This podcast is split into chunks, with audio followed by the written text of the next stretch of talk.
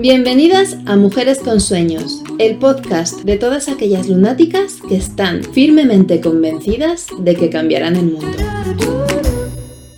Bienvenida a otro episodio de Mujeres con Sueños. Soy Julia Almagro y hoy tengo el placer de tener aquí conmigo a Miriam Tirado, consultora de crianza consciente y periodista especializada en maternidad, paternidad y crianza.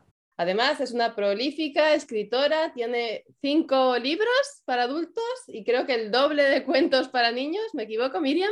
En total, sí, en total son 14 ahora mismo, 14 libros. Está claro que lo tuyo es escribir. sí, me gusta mucho, sí. Estudiaste periodismo. ¿Qué es lo que te lleva a enfocarte en la temática de la maternidad, la paternidad y la crianza? Pues porque, a ver, en, mi casa mi madre ya se dedicaba a estos temas, ella acompaña a mujeres en sus embarazos mm, especialmente y claro, yo esto lo he vivido desde cerca toda mi vida, mm, pero bueno, pues claro, en la adolescencia yo de estos temas pasaba, pero luego ya cuando creo que tenía 23 años o así, mi madre me propuso escribir un cuento, ay, un cuento no, un libro juntas y me dijo, mira, yo me ocupo de toda la teoría del libro, que ya era de maternidad consciente, y me dijo, y tú haces las entrevistas, porque yo ya trabajaba de periodista, y me dijo, yo entrevistar no sé hacerlo, pero si tú haces las entrevistas, tal, y, quedará bonito un libro las dos juntas. Hicimos ese libro que todavía se está vendiendo, que se titula Vínculos, ah, y claro, yo tenía 23 años. Y cuando hice todas esas entrevistas a toda esa gente, que eran madres y padres, Mm, me, fui dando cuenta que eso era muy importante, que lo que contaban era muy importante y que en realidad ah, hoy, hoy lo he publicado en un post, ¿no? La paz empieza en casa, es decir, si queremos un mundo mejor, esto empieza por cada casa, ¿no? Por hacer de estas crianzas algo mejor, ¿no? Amoroso, respetado, consciente. Y ahí empezó todo. Cuando después de hacer este libro le dije a mi madre, mira, esto me gusta mucho, déjame todos tus libros, me voy a meter en eso, cómo me puedo formar, fórmame tú también. Y ahí empezó. O sea, fue incluso antes de tu maternidad. Sí, mucho antes. Yo a mi hija, la primera la tuve con 32 Ah, y esto empecé, pues eso, 23, 24, mi interés por la maternidad y la paternidad. Lo que pasa es que desde que yo empecé con estos temas, eh, estos temas eran como mi hobby, ¿no? A mí me interesaba mucho, nadie a mi alrededor le interesaba, porque claro, mis, amigas no estaban ni con hijos ni con ganas, y yo era la friki que le interesaban estos temas. Y luego ya, sí, claro, cuando llegó mi primera hija dije, vale, esto ya es demasiado fuerte para mí, ah, quiero dedicar mi vida a esto y no quiero estar hablando de economía, por ejemplo, ¿no? que es de lo que hablaba en, la radio. Y en tu experiencia como madre y como experta en, crianza consciente, ¿cuál es el peor enemigo de una crianza consciente? Mm, hay varios. Para mí los peores son la inconsciencia, es decir, no poner atención al presente y, luego, claro, cuando no ponemos atención, normalmente actuamos de forma inconsciente y el inconsciente nos lleva a hacer lo mismo que hicieron con nosotros nuestros padres. Si fue muy guay, pues estupendo, pero si fue no muy bonito, acabamos haciendo lo mismo, aunque hubiéramos jurado y perjurado que nunca haríamos eso. Pero hay otros enemigos, uno de ellos es el cansancio. A más cansancio, menos ah, conectados estamos y, peor tratamos a los demás y también el estrés. Eh, si vamos muy pasados de vueltas, normalmente no podemos criar conscientemente porque no estamos en el presente. Al final, todo radica en, estar conectados en el momento presente y desde aquí, desde el momento presente, todo fluye mejor, la conexión con el hijo, la intuición, etc. Si no estamos en el presente, todo es muy eh, difícil. ¿Es por eso que ahora estás acompañando a las personas a meditar contigo por las mañanas? Sí, Sí, tal cual. yo creo que la meditación nos ayuda muchísimo y es la herramienta principal para poder llevar a cabo una vida consciente y por consiguiente una crianza consciente, y como mucha gente me escribía diciendo, pero ¿cómo lo hago? Yo no sé hacerlo, ah, no sé cómo ponerme, me cuesta muchísimo sentarme y meditar porque no tengo el hábito. Dije, vale, pues yo os ayudo yo me pongo cada semana, dos días a la semana a meditar con vosotros, queda grabado, lo podéis usar mm, para de alguna forma ¿no? ayudar a la gente a que, a que experimenten que es estar en el presente. Cuando tú lo experimentas, aunque sea solamente 10 minutos al día, luego es mucho más fácil que el resto de minutos del día se acerquen más a esos 10 que no si no lo haces nunca, ¿no? Y, y por eso, bueno, lo estoy haciendo. Pues es una labor importantísima, ¿no? Además, te pueden acompañar desde tu Instagram. Sí, desde mi Instagram meditamos los lunes y los miércoles a las 6 y 10 de la mañana, es decir, yo me conecto a las 6 y 10, dejo 5 minutos para que vayan entrando y en realidad meditamos de las 6 y cuarto a las 6 y media. Un cuarto de hora, a veces son 12 minutos, dependiendo, y, luego a las seis y media saben que están libres. Eso queda grabado y la gente si se levantan a las siete, pues pueden hacerlo a las siete o por la noche, cuando quieran. Pero yo lo hago a esa hora porque es a la hora que me levanto y a la hora que, me va mejor. O sea, yo medito cuando me levanto, entonces ah, fue como, bueno, pues como ya lo hago, pues les ayudo. Qué bueno, así, tanto si madrugas mucho como si no, ¿no? Puedes ver el replay. Claro, exacto. y ya lo tienes ahí para poderte con tu práctica. Y en tu último libro nos hablas de límites. Sí. ¿Por qué son tan importantes los límites? Para mí es el temazo de la crianza. Es lo, para mí ha sido lo más difícil, es lo más difícil. Para mí, personalmente como madre, me ha costado horrores a ah, conseguir poner límites conscientes y ha sido todo un aprendizaje. Ah, básicamente me ha enseñado a ella mi hija mayor, ¿no? Con los mayores siempre es con los que vamos aprendiendo, es lo más como importante, Luego con los segundos también, pero con los segundos, como ya tenemos un bagaje y una experiencia, no, no, choca tanto, ¿no? Con la segunda, por ejemplo, me ha costado muchísimo menos poner límites conscientes que lo que me costó con la primera en su momento.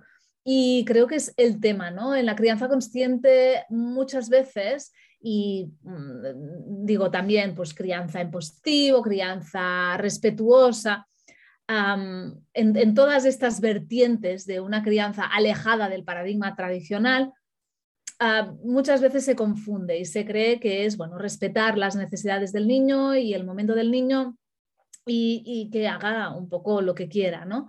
Y esto no es así. La crianza consciente ah, tiene como pilar básico los límites conscientes, porque los límites son una necesidad ah, de la infancia necesitan tener límites para poder ah, construir ah, la persona que, son y para tener unas bases, ¿no?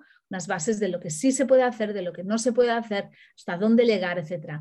Estos límites los niños los buscan de manera natural, es, una búsqueda ah, totalmente conectada a su naturaleza, encontrar dónde están los límites, pero los padres muchas veces no sabemos poner límites conscientes porque no nos los pusieron a nosotros, a nosotros nos pusieron a la gran mayoría límites arbitrarios y de una forma totalmente autoritaria. Entonces, cuando queremos hacerlo de otra forma, no nos sale porque no, no lo hemos visto, no lo hemos aprendido y no tenemos referentes. Entonces, nos colapsamos bastante y tendemos o podemos tender con facilidad o a caer en lo mismo que hicieron con nosotros, por lo tanto, el autoritarismo y el por qué lo digo yo, o caer en el, bueno, pues mira, haz lo que quieras, ¿no? Que es el no poner límites. Entonces tenemos que encontrar ese punto de equilibrio que da mm, pues el, educar desde un lugar consciente.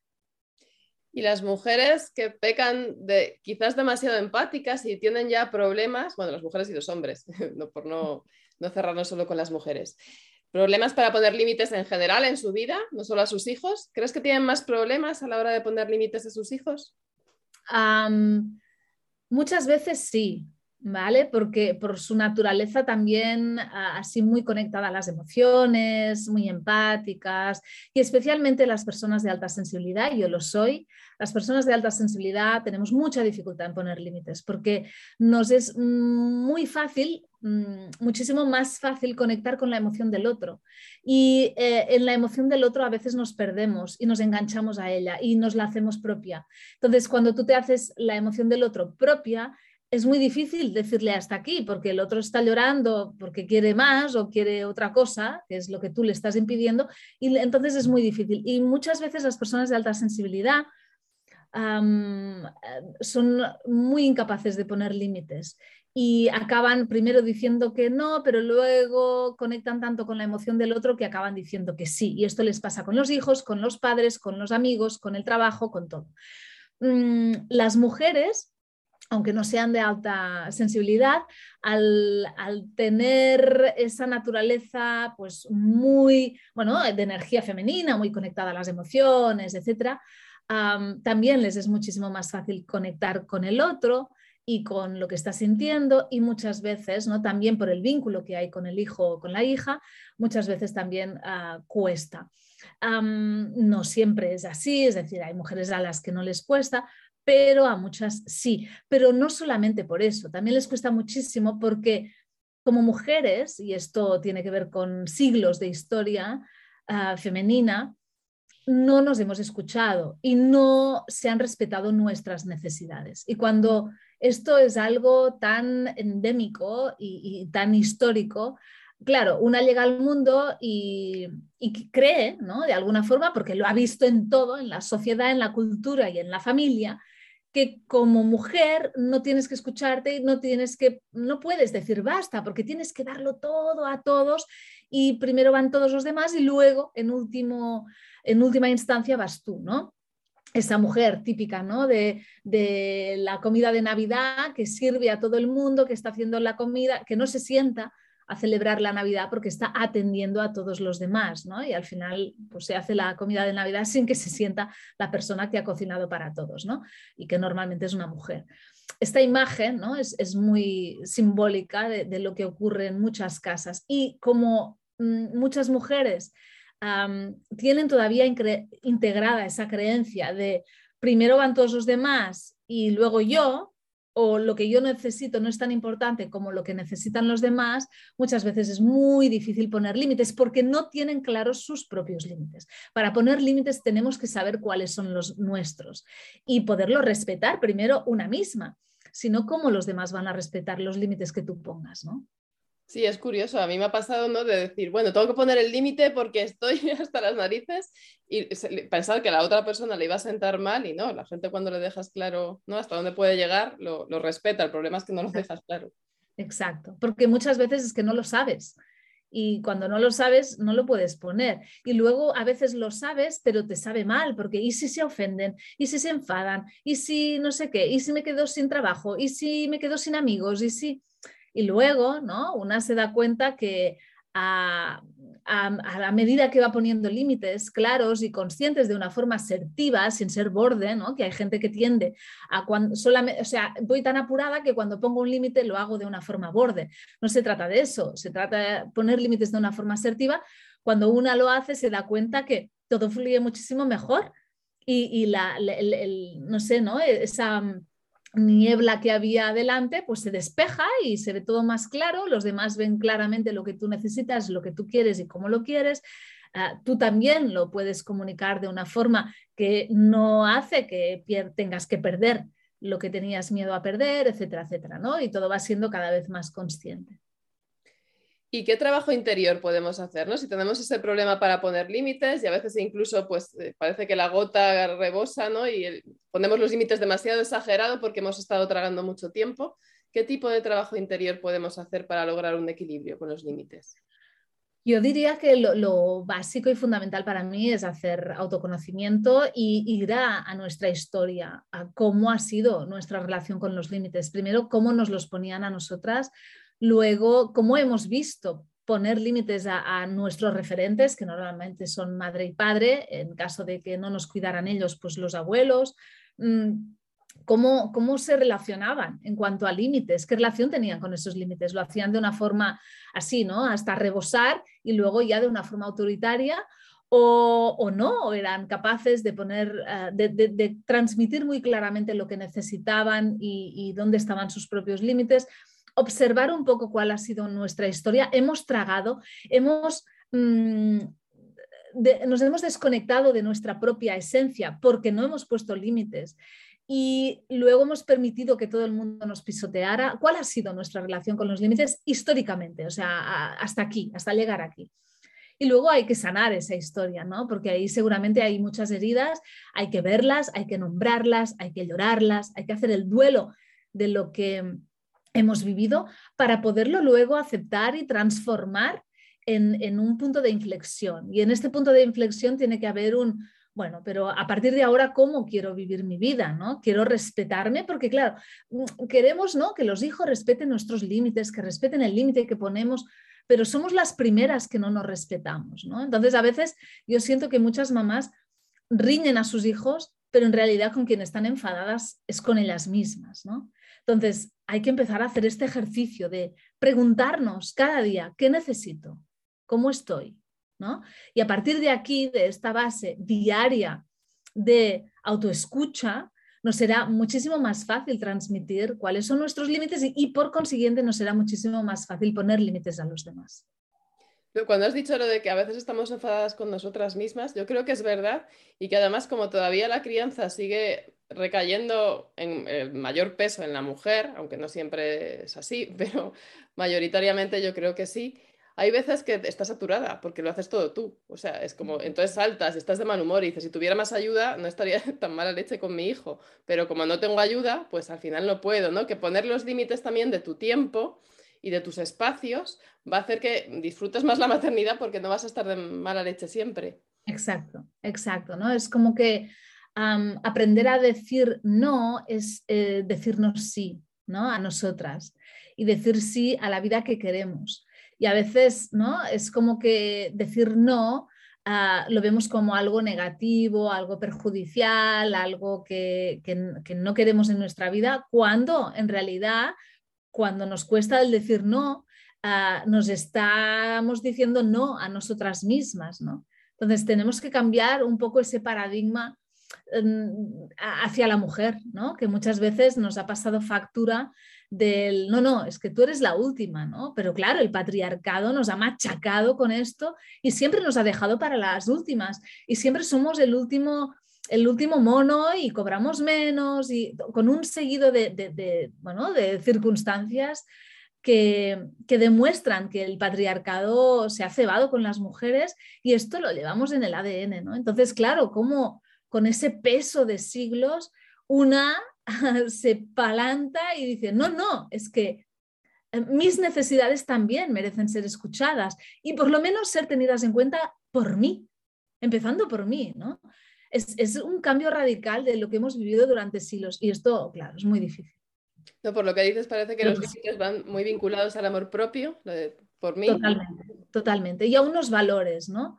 Al amor propio, pero también a unos valores que queremos transmitir hacia una misma y hacia los demás. Y con nuestros hijos es que van a aprender de nuestro propio ejemplo. Entonces, si yo me amo y yo me cuido y yo, y yo sé que necesito y lo transmito de una forma también amorosa hacia ti, tú estás aprendiendo también a quererte. Estás aprendiendo a quererte y a también poder decir no a los demás sin que eso implique que ah, tú estés haciendo algo malo hacia los demás, no, estás respetándote, ¿no? Es muy importante que esto lo integremos las mujeres para luego poder ser ejemplo para nuestros hijos. ¿Y cómo surge el libro? ¿no? Porque nos has contado cómo te introdujiste en el tema de la crianza consciente, pero este libro en concreto de límites, ¿cómo te surge la idea?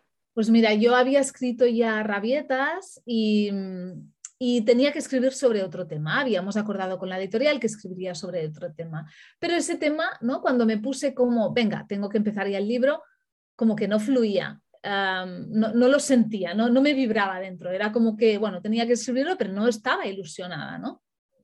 Y luego pensé, pero, ¿qué pasa ¿no? con este libro que no, no, te apetece o qué es eso? Y de repente pensé, no, es que de lo que quiero escribir realmente es de límites, porque es el tema, o sea, es lo más no sé cómo decírtelo, ¿no? yo creo que es lo más también común con lo que muchas familias tenemos problemas y donde ahora, ¿no? En este cambio de paradigma de crianza necesitamos quizá más guía. Y llamé a mis editoras, les dije, oye, que, que me apetece más escribir sobre límites. Y como les pareció un temazo, me dijeron, sí, sí, adelante, haz, lo que quieras.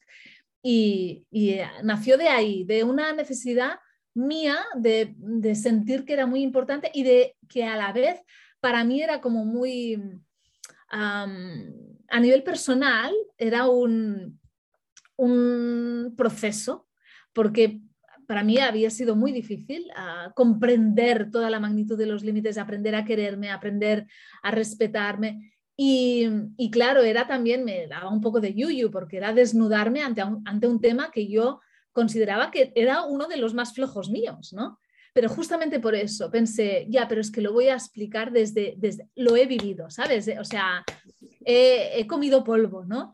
Y entonces ah, creo que puede resonar muchísimo más cuando algo es vivido desde ahí, o sea, yo he tocado fondo con este tema y, y nace de ahí, ¿no? Que, bueno, pues un tema más teórico, menos experienciado, ¿no? Y realmente es que mm, fluyó, o sea, es el libro por tema más difícil que he escrito y el que más fácil me ha sido de escribir. O sea que supongo que tenía que ser este. Sí, que completamente te ha nacido del corazón y ha sido 100% Totalmente, exacto. Aparte de los límites, ¿hay otra otro tema clave que nos ayude a convertirnos en mejores padres? Mm, para mí eh, nos ayuda muchísimo a ser mejores padres el, ser mejores personas y en ser mejores personas nos ayuda muchísimo a sanar nuestras propias heridas y vivir el presente. No vivimos el presente. La mayoría de personas nunca están en el presente, siempre están en, lo que tienen que hacer después, en, lo que ah, viene en lo que quieren conseguir, en todo lo que venga del futuro o en el pasado, en esa herida, en lo que me hizo el otro, en lo que viví, en lo que... Eh, y esa, es, ese desplazamiento ¿no? de, nuestra percepción, de nuestra realidad en momentos que no están ocurriendo ahora y aquí, nos impide poder vivir una vida plena solamente desde el presente se puede vivir una vida plena y por lo tanto solamente desde el presente podemos vivir ah, conectados realmente, en esencia, con nuestros hijos a cada momento. Y esto es un trabajo diario porque yo incluso, o sea, yo que, tengo esto muy integrado, que medito desde hace 17 años, hay momentos de mi día a día en que me desconecto y me voy al futuro, me voy al pasado, tal, no estoy en el presente, ¿no? Y a veces mis hijas dicen, mamá, y, hostia, sí, ¿no? Estaba, no, no estaba aquí, ¿no? Y eh, es, algo de, picar piedra todos los días, pero realmente cuanto más vives en el ahora y en el aquí, más feliz eres, porque todo ocurre en el ahora, entonces puedes estar en el momento tomando las decisiones del momento que implica el momento de una forma más conectada, más asertiva y muchísimo más conscientemente. Y el libro de límites tan necesario que te ha salido tanto del corazón, ¿dónde lo podemos encontrar? Pues mira, en todas las librerías. Está en castellano y está en catalán y este marzo ha salido a la luz y, ojalá vuele alto. Seguro que sí, ¿no? Yo creo que es súper necesario. Le tengo ganas y me vendrá, me vendrá muy bien. Qué bien, me alegro. Y yo creo que es solo para padres o cualquier persona que tenga problemas con los límites puede sacarle partido. Pues mira, todos los demás temas eran mucho para padres y este, a pesar de que hablo mucho de relación padres e hijos, yo creo que cualquier persona que no los tenga le podrá resonar igualmente, porque todos ah, tenemos que lidiar con los límites, sean nuestros, sean hacia nuestro trabajo, hacia nuestra pareja, hacia nuestra familia de origen, y además todos hemos sido hijos y a todos nos han puesto límites de una forma u de otra y es importante que hagamos revisión de estos temas porque es, un tema que nos puede ayudar mucho cuando los límites están bien asentados en una, en uno, nos ayuda muchísimo a vivir mejor. ¿no? Así que yo creo que de todos los que he escrito, este es el que es más universal. O sea que tanto madres como padres, pero también personas que no tengan hijos pueden sacarle muchísimo partido. Sí. ¿Y 2022 cómo se presenta? ¿Hay algún proyecto en ciernes que puedas compartir o todavía no se puede revelar nada? Pues no, te puedo contar sobre qué, pero ya estoy, en, bueno, ahora espero a que pase San Jordi, que ahora tengo mucho trabajo y a partir de San Jordi ya me pongo a escribir mi nuevo libro, pero que saldrá mm, dentro de un año y medio. Y, nada, y escribir, escribir, escribir, básicamente son mis proyectos y sacarla lo que ya he escrito que está por venir. Qué bueno, no paras de escribir, Miriam. Yo de pequeña quería ser escritora.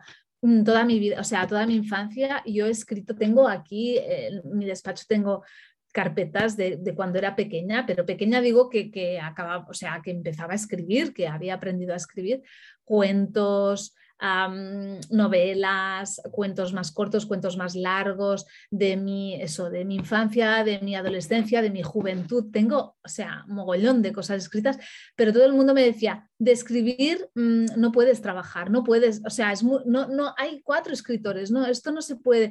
Y como yo me lo creí, ah, me convertí en periodista porque pensé que siendo periodista podría escribir mucho y efectivamente he escrito mucho pero bueno, ¿no? Al final lo que es la vida, cuando tú algo lo tienes aquí, pues bueno, y lo curras mucho, porque currar, he currado mucho, al final, pues mira, lo he conseguido y me considero ya una escritora. Sí, con tantos libros solo faltaba, ¿no?